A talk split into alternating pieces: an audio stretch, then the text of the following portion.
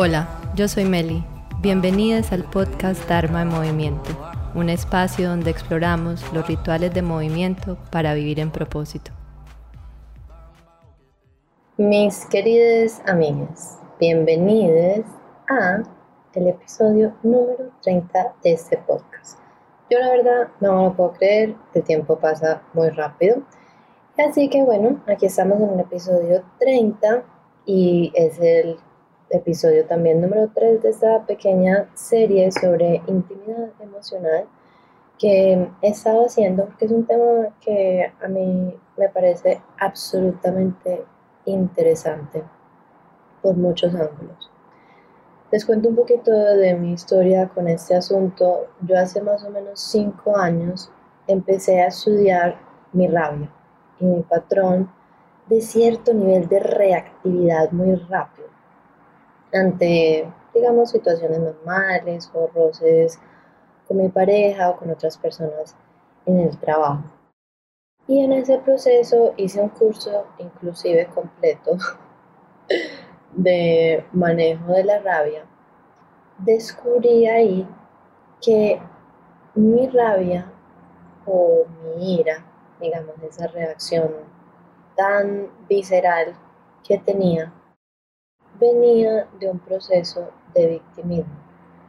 Un proceso de victimismo al sentirme atacada cuando notaba que alguien o no me reconocía lo suficiente como yo quería ser reconocida o que me estaban haciendo algún reclamo, me estaban preguntando algo, igualmente empezaba a despertar sensaciones de no suficiencia. Y todo eso tomó mucho tiempo. Ahí se los digo, un trabajo eh, largo y obviamente venir a decir estas cosas así en voz alta y quién sabe quiénes de ustedes las escuchen, no, no es un proceso sencillo. Sin embargo, cuando uno empieza a ir a esos procesos de ultra intimidad con sus emociones, empieza a notar que esos patrones no son tan únicos y que nos pasan a muchas personas.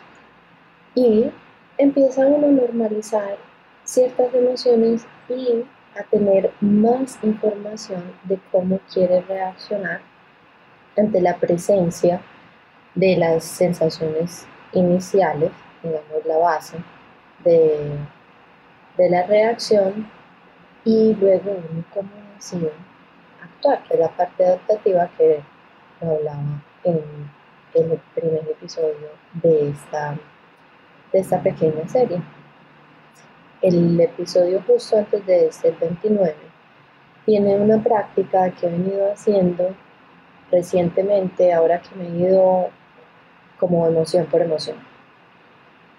Es una práctica que nos ayuda a hacer espacio y nos prepara para sentirnos más seguros, porque muchas veces evitamos tener estas conversaciones o miramos para otro lado o ponemos cierta fachada de no estoy sintiendo nada o simplemente nos abstraemos de alguna manera de la conversación, de la situación o, o inclusive del espacio con nosotros mismos para evitar tal vez las sensaciones incómodas que puede traer este proceso de exploración. Así que les recomiendo probar esa práctica o esa meditación si les gusta más que todo un ejercicio de respiración. Y si no, les recomiendo buscar cualquier otra práctica que les haga sentir un estado de calma, un estado seguro para abrir ese espacio a esa exploración. En este episodio en particular vamos a hablar de cuatro pasos en específicos para desarrollar intimidad emocional. Y en el primer episodio más o menos lo mencioné y mencioné todos los 10 factores relacionados con ese cultivar de esa intimidad. Cuando queremos cultivar intimidad con algo, lo que quiere decir es que queremos acercarnos lo suficiente para en verdad empezar a entenderlo y entenderlo no solamente de una parte cognitiva, sino entenderlo con todas las herramientas que nos ayudan a percibir. Y eso es lo que en verdad hace, en mi opinión, espectacular la experiencia humana, porque tenemos este aparato humano, este cuerpo, con todos sus componentes que nos ayudan a tener una capacidad de entendimiento que va, una capacidad de entendimiento que va mucho más allá de una mirada simplemente descriptiva, como sería el caso de un científico, que muy por lo general tratan de mantenerse como alejados de el objeto que están estudiando. Y ahí muchas veces se pierde un aspecto esencial. Por eso muchas veces, no sé si ustedes les han pasado, que uno va donde un médico ni siquiera lo mira, está copiando cosas en el computador y ya hay suficientes estudios que demuestran que eso de no tener una comunicación visual presente con el paciente hace que se cometan muchísimos errores diagnósticos, además de obviamente la poca nuevamente, intimidad que crea esta persona con, con uno como paciente, sobre todo cuando uno está hablando de asuntos vulnerables, porque todo lo que tenga que ver con salud lo hace poner a uno en una situación vulnerable. Y también tenemos que entender que este aspecto de crear intimidad tiene un límite. Y no se trata pues de uno fusionarse con eso que uno está observando, porque entonces ahí perdemos de todo la perspectiva, que es también muy común lo que me pasa cuando uno empieza a salir con alguien, están todas las maripositas y ese nuevo amor, y entonces ese nuevo amor muchas veces resulta en que las personas se saltan sus límites, colapsan y se pierde la habilidad de tener eh, esa concentración eh, en una intimidad un poco más productiva, por decirlo de alguna manera. No se trata de no tener una capacidad de relacionarse, no muy por el contrario, se trata de relacionarse profundamente a una persona, a un objeto, a un estado, tanto que uno pueda trascender, pero manteniendo cierto grado de separación que nos permita entender, que nos permite tener perspectiva, que nos permite no entrar en el dramatismo, que es muchas veces lo que nos pasa con las emociones no fusionamos con ella, no fusionamos con la rabia, entonces lo que dramatizamos es las sensaciones que estamos teniendo y no estamos poniendo en perspectiva y utilizando la información. Por ejemplo, tengo rabia que esta persona me diga que yo no voy a ser capaz de, escalar esta montaña. Me da rabia, me hace sentir menos. ¿Qué puedo hacer yo con esa rabia? Coger y gritar y armar el show. O yo puedo utilizar y convertir, transmutar, una palabra que me encanta, esa rabia en determinación. Es decir, no, yo sí voy a poder escalar esta montaña, yo sí voy a poder lograr este objetivo. Entonces tomo esa energía y la dedico a mi objetivo y no la desperdicio en una expresión que no me va a acercar hacia donde quiero llegar. Y con eso no quiero decir que la expresión no es importante. La expresión es muy importante, pero decido cómo expreso. Lo puedo expresar ganándome el próximo premio Oscar o la puedo expresar poniendo un pie delante del otro, una mano delante del otro, escalando esa montaña que en teoría quiero escalar. Y no se trata de que esa separación nos pone en opuestos, sino que crea como una fluidez donde hay un tejido, como cuando las personas bailan. Cuando uno baila, para poder crear el abrazo, digamos, en un baile de salón, en un baile de pareja, tiene que haber cierta fluidez entre cercanía y separación para que la cosa sea interesante, se siente interesante, fluya la energía. Cuando estamos tratando de encontrar esa intimidad con cierta emoción, eso es lo que estamos haciendo, acercándonos lo suficiente para entenderla, pero también sabiendo cuándo nos tenemos que separar de ella para ganar nuevamente perspectiva, entenderla, ver de dónde viene y decir, ok, sé cómo se siente, pero también sé de dónde viene y también sé con esa información cómo quiero actuar con relación a ella. Se trata de poder acercarse a pesar de que muchas veces no se sienta cómodo, a pesar de que muchas veces va a haber situaciones que nos den vergüenza, que nos den miedo, situaciones que no queramos aceptar. Pero es simplemente permitirle, por ejemplo, a esa emoción que pase a la sala de nuestra atención y permitirnos respirar. Por eso el ejercicio anterior es un ejercicio muy basado en la respiración, para abrir espacio, para abrir la oportunidad de que haya fluidez sin necesariamente adoptar el punto de vista de esa emoción o que viene adjunto a esa emoción y mantenernos presentes. Ese proceso no solamente tiene una parte cognitiva, tiene una parte somática muy importante. Por eso, el ejercicio anterior es un ejercicio de sentir la respiración, de abrir espacio y luego de eso permitirnos observar cuáles son las sensaciones que surgen. Cuando ya podemos hacer ese trabajo desde la parte somática, estamos en preparación, entonces es donde abrimos espacio con mayor seguridad para ver y reconocer nuestra historia y cómo nuestra historia le ha dado forma a nuestra relación con esta emoción.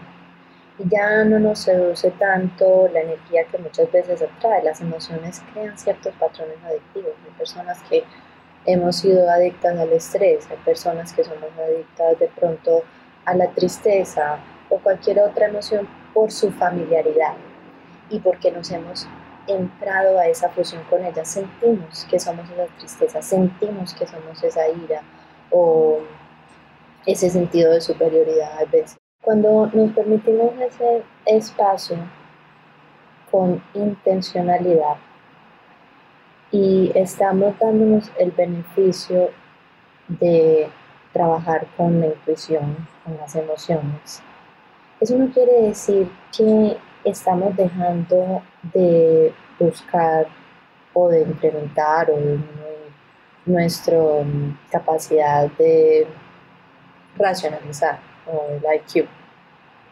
Muy por el contrario, cuando aumentamos el EQ, es decir, la inteligencia emocional, aumenta el IQ. O sea, ellas no trabajan no tienen que trabajar por separado, pueden trabajar por separado y eso es lo que nos pasa a muchas personas con múltiples de nuestras emociones. Pero son mucho más poderosas cuando trabajan unidas, cuando están trabajando en concordancia, porque en ese momento estamos trayendo mucho más de lo que somos, muchas más de nuestras herramientas como seres humanos a una situación. Ahí es cuando, no sé si ustedes han visto, eso es lo que crea la experiencia. Hay un profesional que tiene toda la información, que sabe, digamos, eh, alguien que trabaja en finanzas y que sabe leerse todas las variables financieras y que entiende eh, todo el asunto o el contexto político de un país y que sabe tomar ciertas decisiones que a veces pueden ir contrarias a lo que los números digan. O también le pasa a los médicos, que cierta intuición, que hay algo que les dice que tal vez no, la situación no va por el camino obvio, porque si fuera todo por el camino obvio, ya ni siquiera necesitaríamos ciertos profesionales, todo se pudiera automatizar en una tabla de Excel y decir, si tal cosa, tal cosa, entonces la persona tiene esta otra cosa. Si la persona tiene fiebre y dolor de cabeza, tiene gripa. Y eso no necesariamente es cierto. Ahí es cuando nos limitamos a observar los factores o los hechos, la información, sin tener esa parte de la emocionalidad, sin tener esa parte que abarca toda la capacidad de nuestro aparato humano completo, porque eso, esa parte ya no solamente se limita a la abstracción de la información, ahí es cuando estamos en presencia con todo lo que somos. Por eso cuando entramos en un trabajo consciente de intimidad emocional, no vamos a bajar nuestro nivel intelectual. Y eso lo leí en el episodio anterior. La emoción incluye mucho más que simplemente las sensaciones o los sentimientos. Incluye factores sociales, incluye la parte cognitiva, incluye la parte racional. Por eso, nuevamente, la parte racional y la parte emocional funcionan óptimamente cuando están trabajando juntas. Entonces, habiendo dicho eso y ya teniendo el contexto muy claro, que hacer este trabajo no es que nos va a volver aquí reinas de telenovela y que simplemente nos vamos a ir al barranco sin control de la emocionalidad. No, muy por el contrario, este trabajo hecho de forma consciente, de forma responsable, incluso siendo acompañado por un profesional o por alguien, un amigo, una amiga, la pareja o alguien con quien queramos incrementar nuestra intimidad emocional, es un trabajo muy, muy importante que nos va a ayudar en todos los aspectos de la vida, no solamente los relacionales, incluso hasta los más intelectuales, hasta los más productivos. Cuando tenemos mucho mejor entendimiento y gestión de nuestras emociones, podemos gestionar nuestra energía mucho mejor y ya en productividad se ha visto que más que controlar el tiempo cuando sabemos utilizar nuestra energía óptimamente es cuando somos muchísimo más productivos. Así que bueno, vamos a entrar ahora a los cuatro pasos para desarrollar intimidad emocional. El primero es identificar lo que uno está sintiendo. En este paso no se trata tanto de los detalles, simplemente partir del reconocimiento de la emoción. Si uno está sintiendo miedo, simplemente notar y decir tengo miedo. Y notar su presencia sin necesidad, sin necesidad de absorberse en el drama. Si uno tiene eh, más de una emoción a la vez, entonces uno también reconoce que hay más de una emoción a la vez. Si uno tal vez no sabe qué es lo que está sintiendo, porque a veces ciertas combinaciones de emociones nos dejan bastante confundidos qué es lo que estamos sintiendo. También reconocer eso, no sé lo que estoy sintiendo, estoy confundida, eh, tengo una combinación de sentimientos, por ejemplo, o tal vez si me estoy sintiendo triste, si estoy sintiendo vergüenza, si también estoy sintiendo muy calmada, en paz, si estoy eh, sintiendo asco, si estoy sintiendo felicidad, tal vez puedo decir estoy sintiendo culpa o estoy sintiendo infelicidad o me siento estresada, me siento ansiosa, siento rabia, siento celos. Simplemente decir eso para muchas personas puede generar una sensación muy incómoda porque la gran mayoría de las personas tenemos, para empezar, un vocabulario bastante reducido de emociones y un entendimiento aún más reducido de ellas. Pero cuando empezamos a precisamente familiarizarnos con ella, acercarnos a ella, tal vez decir estas cosas en voz alta no se hagan tan difícil. Y esa es mi primera sugerencia. Y esa es mi primera invitación Empieza a decir estas cosas en voz alta. Empieza a decir estas cosas en voz alta para ti mismo. luego, cuando no está más avanzado, pues se las puede comunicar a otras personas. Y van a haber momentos en que en verdad no sabemos qué sentir. Entonces uno se puede preguntar y poner otra vez diferentes listas de emociones. Incluso hay una ruedita de las emociones, la recomiendo mucho, yo la utilizo también en mi práctica de coaching cuando la persona no sabe qué siente. yo se las muestro y eso nos empieza a dar claridad. Uno puede empezarse a preguntar, ¿será que tengo rabia o será que tengo miedo? Y ver. Usualmente la respuesta es casi que instantánea, es casi que visceral. Uno recibe como un sí muy claro o un no muy claro. Y usualmente tiene que ver con la parte de las sensaciones en el cuerpo. Intuitivamente uno sabe más o menos eso dónde se encuentra y notar, mm, ver eso a qué me recuerda, algo que he sentido algo. Si definitivamente nos cuesta muchísimo ponerle un nombre a esa emoción, uno puede partir de identificar si se siente algo expansivo, agradable, cómodo, o uno puede simplemente decir no, esto se siente contractivo, incómodo, es algo que no me gusta y partir de ahí, seguir indagando. Seguir ese proceso de indagar es lo que poco a poco nos va acercando y nos va ayudando a identificar las emociones. A veces ver el tono y a veces también a notar si hay adormecimiento, si simplemente hay ausencia de sensaciones, si hay ausencia de emoción, que está la gran mayoría de las veces asociado a que hay tanta emoción que uno apaga, porque no puede con tanta información. Es mucho el sobrecogimiento.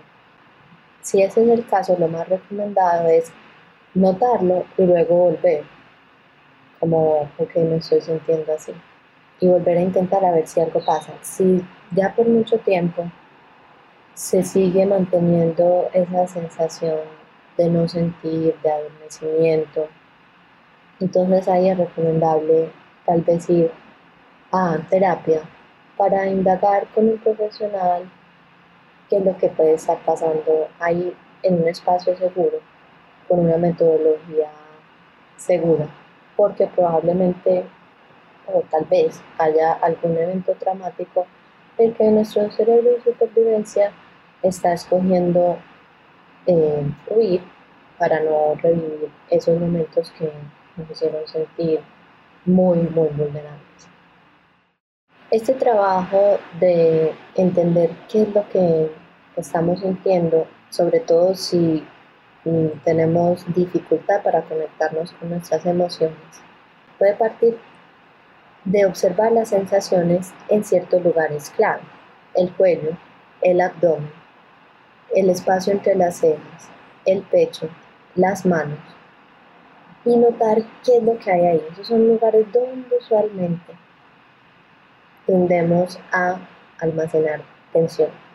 Ver cuál es la intensidad, si hay algunos movimientos, si hay el dolor, y observar si simplemente llevando la atención a esos lugares de una manera más desde sentir que desde el pensar podemos ver, llevar la atención al pecho que siento contraído, me estás haciendo notar que, que tal vez estoy ansiosa, estoy ansiosa porque tengo un viaje mañana y no he empacado por ejemplo.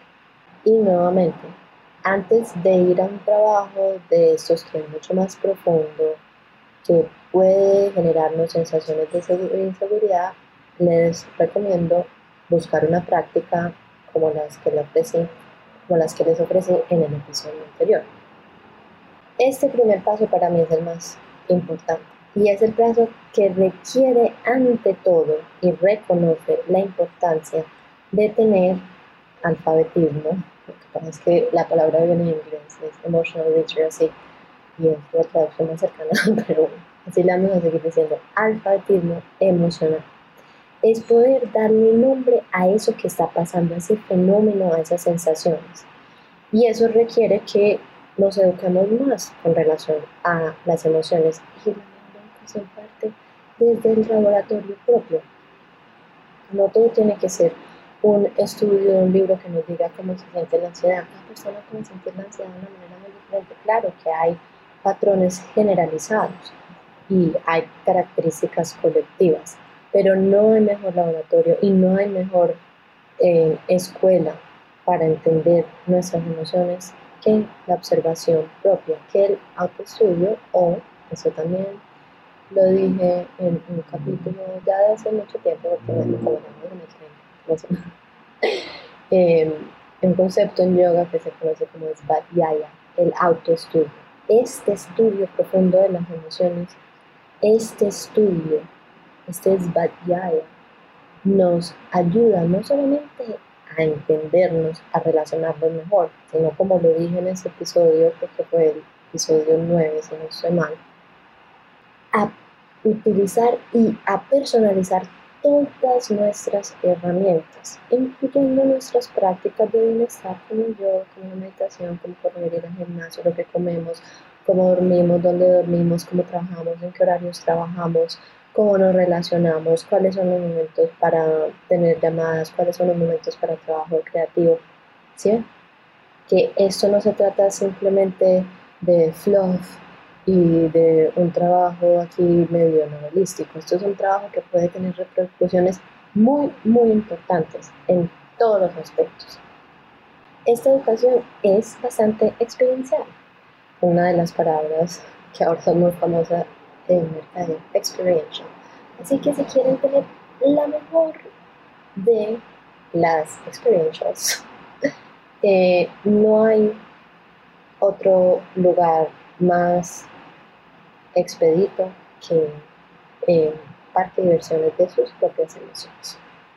Y aquí es nuevamente cuando empezamos a hacer este estudio curioso donde nos vamos más allá de la parte intelectual.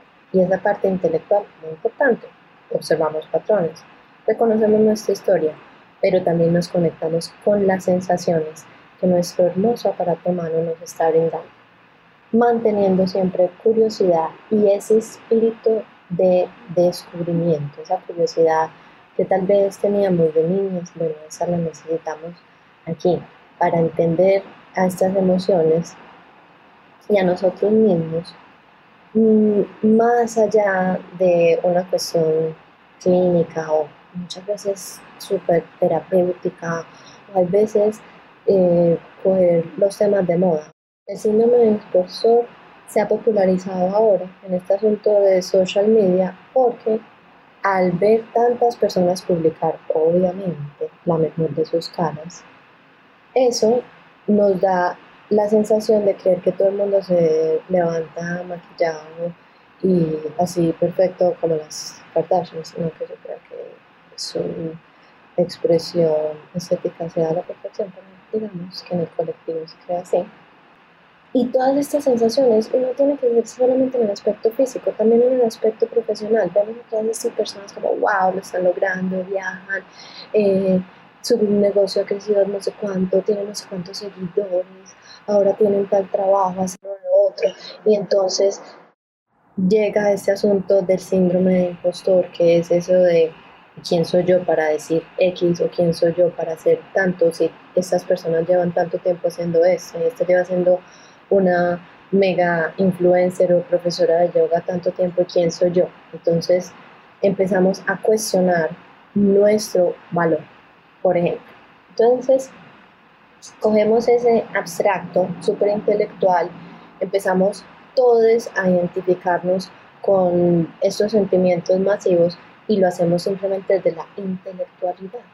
Pero si vamos más profundo y empezamos a observar, ok, Voy a ver qué pasa cuando abro mi Instagram. Mm, estas son que parten, entonces siento como un hueco en el estómago y siento como una incomodidad en los hombros y como una electricidad en los brazos y me da como algo así un poquito como rabia conmigo mismo porque cómo fue que yo empecé eh, mi blog en el 2005 y también me da como, ay, porque no hice esto en tanto momento y no invertí en tal cosa o en la otra y ya se me pasó el tren de las criptomonedas y empiezan un montón de sensaciones y si uno se va solamente en la parte intelectual entonces no dice, ay, sí, síndrome yo no puedo hacer nada pero si uno empieza a observar las sensaciones empieza a ver como, ah, lo que yo estoy empezando a sentir son celos, ok, celos son una emoción básica. Mm, ok. lo que estoy empezando a sentir son celos. Ok, ¿puedo tener algo de compasión hacia los celos? Sí, tal vez sí. ¿Cómo puedo utilizar esos celos para mi propio beneficio?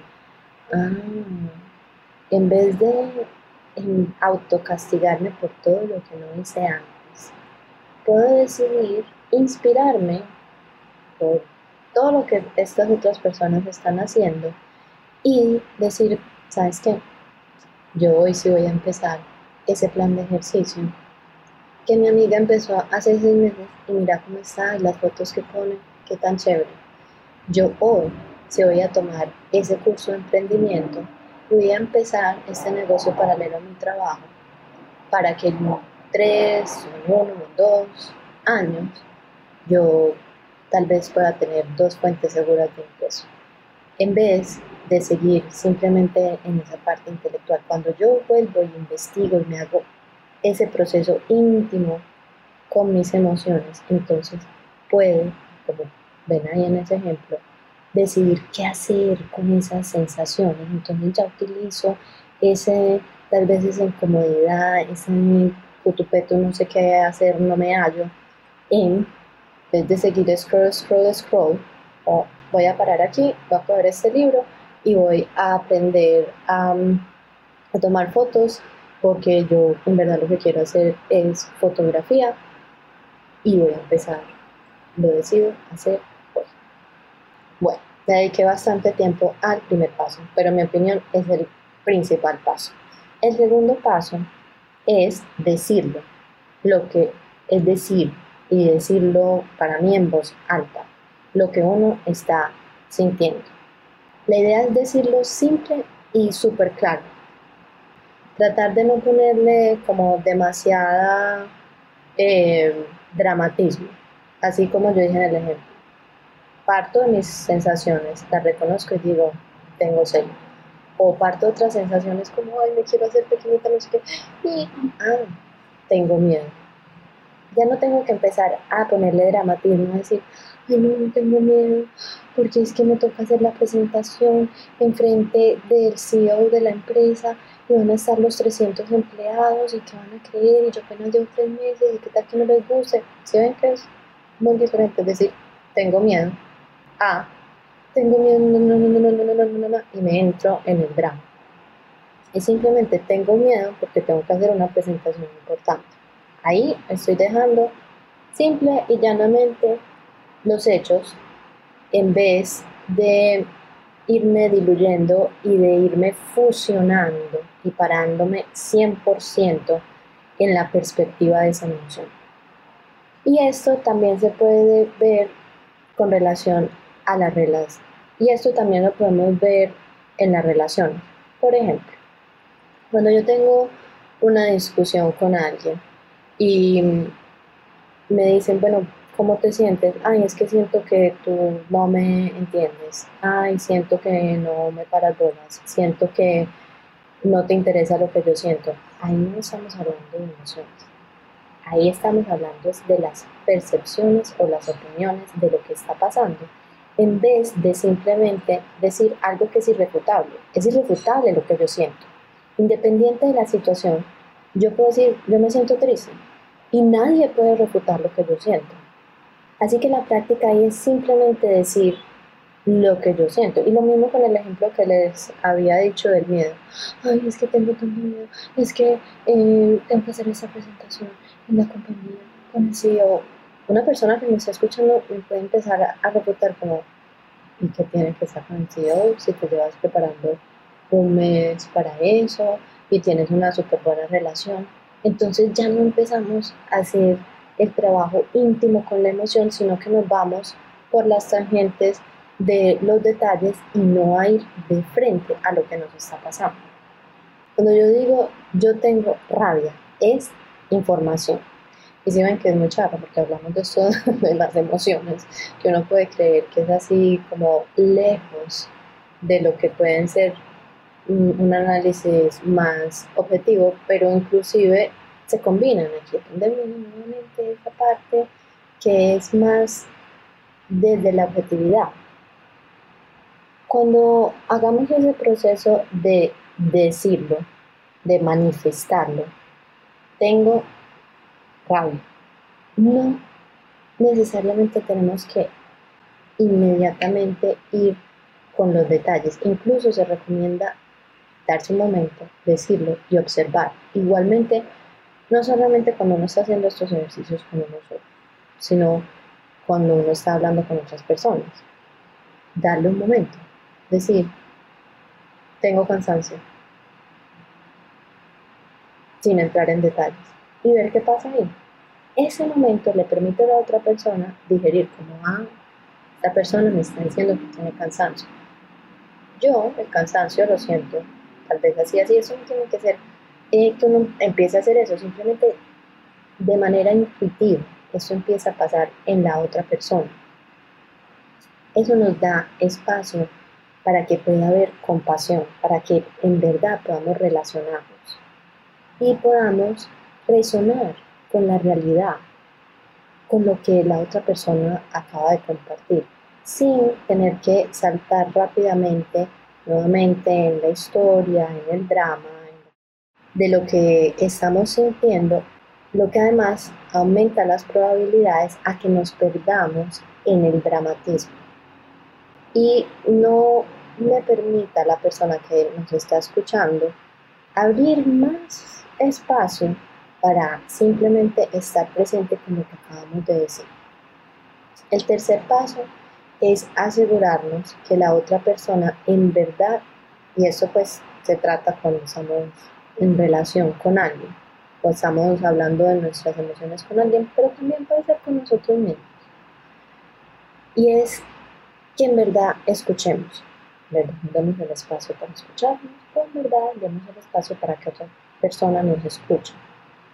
Y cuando damos esa pausa, esa pausa después de decir que no es fácil, créanme que no es fácil, eso no es así de aquí por lo que yo les estoy diciendo, eh, eh, sea un asunto sencillo. Creo que no es asunto sencillo para nadie, pero, como yo siempre he dicho, en la pausa es que coinciden todas las creencias espirituales. En esa pausa se los famosos 10 segundos antes de actuar. No solamente permitamos los 10 segundos a nosotros mismos, permitámoslo a otras personas, para que de pronto la otra persona diga y repita, para ah, si te escucho bien tienes miedo porque tienes una presentación importante mañana con las personas de tu empresa, ¿cierto? Eso no solamente nos permite a nosotros crear una relación de espejo, y nuevamente le permite a la otra persona pararse en nuestros zapatos. Ese proceso permite que las personas, al decirlo también en voz alta, al parafrasear lo que nosotros dijimos que estamos sintiendo, haga cierto clic y que ya no haya tanto esa distancia en lo que uno está sintiendo y lo que la otra persona está sintiendo, porque la otra persona, simplemente hecho de decirlo, de decirlo en voz alta, está empezando a acercar el espacio, está creando un espacio mutuo de entendimiento. Aquí no se trata de que la empatía se vuelva resonancia emocional, es decir, que tengamos que sentir exactamente todo lo que la otra persona está sintiendo para poder entenderla o para poder eh, tener una buena relación. No, se trata simplemente de tratar de escuchar, de estar presente, de sostener espacio, permitirle a otra persona que exprese, ojalá de una manera muy constructiva, lo que está viviendo, lo que está experimentando. Cuando no permitimos ese espacio, muchas veces es cuando esa resonancia eh, emocional se pasa. Entonces ya ni siquiera le paramos bolas a lo que la otra persona nos dice, sino que empezamos a pensar esto qué significa para mí. Como si tienes miedo de hacer esa presentación mañana, pero no estás preparado, pero no hiciste ya em, las diapositivas y no hablaste con esa persona para que em, te ayudara con tal y tal otra cosa ahí ya yo no estoy hablando y estoy tratando de entender lo que le está pasando a la otra persona. Yo ya estoy empezando a tomar ese miedo de la otra persona como mío. Y me salté todos los pasos, me salté el paso de entender si en verdad eso es lo que está sintiendo la otra persona, me salté el paso de entender tal vez por qué pueda eh, tener eso. Y lo que estoy proyectando son mis propios miedos dentro de esa interacción, lo que muchas veces resulta en conflicto porque entonces una persona trató de expresar lo que sentía y la otra 100% se está es metiendo en una espiral que está amplificando una situación dramática muchas veces innecesaria. Lo que además genera que muchas veces nos alejemos, nos distanciemos y ni siquiera expresamos lo que, ni siquiera expresamos lo que sentimos a miedo de que se den este tipo de interacciones aceleradas y se presten para interpretaciones que, que en verdad no son productivas.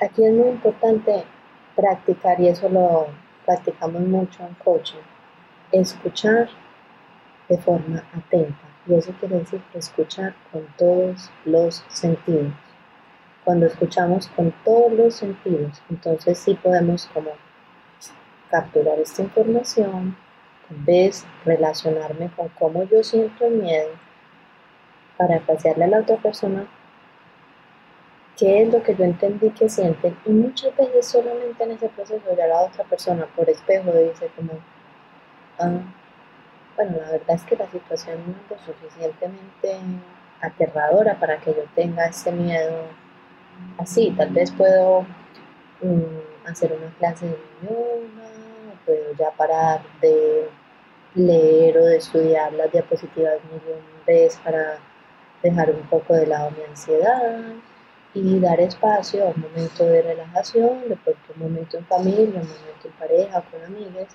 que nos permita salir de muchas veces esos espacios viciosos y repetitivos. Entre más intimidad tenemos con nuestras emociones, más podemos empezar a utilizar otras herramientas.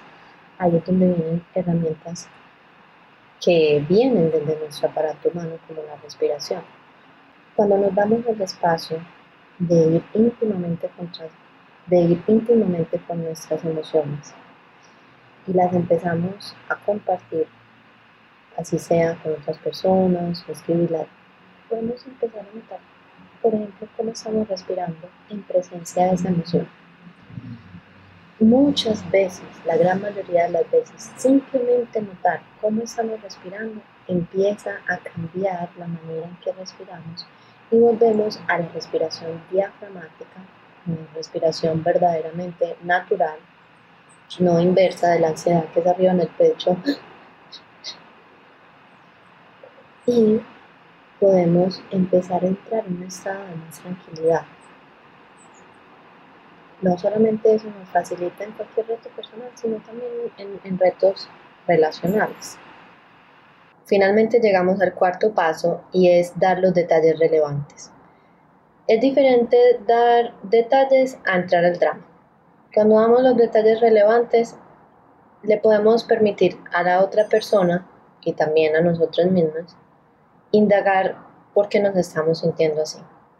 No se trata de ir a escarbar ni a echar pullas, sino simplemente decir lo que es relevante a ese momento, a esa circunstancia, no irse a situaciones del pasado. Y aquí notar cuando estamos empezando a pasarnos hacia el lado ya del dramatismo. Y si es así, entonces tomarnos un momento, volver a respirar y retomar la comunicación cuando ya estemos un poquito más eh, tranquiles, volviendo a los detalles relevantes. No todos los detalles, no toda la información es necesaria. Muchas veces simplemente explicar ciertas circunstancias de 3 a 5 minutos, hay veces 10 minutos, es más que suficiente. La otra persona no tiene que saber todo lo que está pasando dentro de nosotros. Simplemente necesita saber, entender, tener un contexto para poderse relacionar y cuando ya ambas partes han podido poner sobre la mesa lo que sienten, sus perspectivas, pues tienen suficiente información para decidir cómo quieren actuar luego de esta conversación. Para recapitular, ¿cuáles son los cuatro pasos para cultivar intimidad emocional? Uno, identificar que está surgiendo una emoción. Dos, darle un nombre. Tres, compartirlo, sea con nosotros mismos, de alguna manera de una comunicación o con las personas con las que estemos en relación. Y cuatro, dar los detalles relevantes sin entrarnos en el drama. Y créanme que esa no es fácil. Para mí es el paso más difícil, es algo que me ha costado muchísimo entender porque yo tenía la idea que lo más importante era tal vez la expresión en veces a costa del desgaste que puede traer para otra persona. En esos momentos tenemos, en esos momentos lo que tenemos es la oportunidad de cómo exponer nuestro caso de la manera más eficiente. Si yo llego y yo eh, le digo, digamos a mi pareja, tengo rabia, dejaste todos los platos sucios, es que te lo he dicho y la semana pasada los volviste a dejar y ahora llegaron todas las hormigas y esto huele asqueroso y la basura y hace un mes y la nevera, entonces ahora también está sucia y tengo un mal genio y hoy a mí todo me sale mal. Es muy difícil relacionarme. Si yo llego y digo, tengo rabia porque dejaste los platos sucios, y la semana pasada habíamos acordado que antes de que se acabe el día, todos los platos debían estar limpios, por lo menos. Eso es muy diferente. Estoy ahí dando los detalles de por qué me ha dado rabia sin necesidad de irme al dramatismo que nos aleja y que nos pone entonces a actuar 100% desde la emoción en ese proceso yo identifiqué como tengo rabia, como mm, siento, por ejemplo en mi caso la rabia yo la identifico con tensión en la mandíbula y en el entrecejo, le doy nombre, tengo rabia, lo comunico de forma transparente y doy los detalles porque me dio rabia. Bueno, creo que hemos desenfocado mucho en este episodio. Yo muchas veces me emociono y tengo ciertas cosas planeadas y en el proceso de estar aquí grabando el episodio se me van ocurriendo otros ejemplos y me por la tangente, pero bueno, de eso se trata, de una conversación un poquito unidireccional en este caso. Espero que estos ejemplos les sirvan, les den contexto y les invito entonces a utilizar la meditación anterior antes de hacer procesos de acercamiento o de intimidad emocional, sea con ustedes mismos o con otras personas, ir por estos pasos.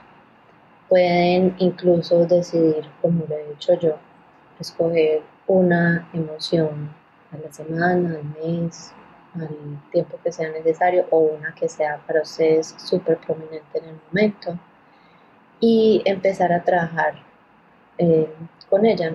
A veces no solamente cuando surge, a veces uno también las puede llamar, porque uno puede traer las emociones a partir del pensamiento y a partir de ese momento tal vez en un estado seguro, digamos, en el laboratorio de su espacio seguro, en mi caso en mi tapete de yoga, yo puedo empezar a investigar, bueno, cuáles son las sensaciones, hablar con esa emoción que me dice cuál es el pasado, cuando, cuando sentí yo esto recientemente, cuál es mi primer recuerdo con esta emoción, e ir indagando nuevamente sin irme en melodramas, más bien seguir estos pasos de, te repito, identificación, nombrar, compartir y dar los detalles necesarios. Muchas gracias por escuchar. Nos vemos en el episodio 31. Satnam. Te agradezco si puedes compartir este podcast con alguien a quien le pueda servir. Si tienes alguna pregunta, me puedes escribir o mandarme un DM por Instagram. Satnam.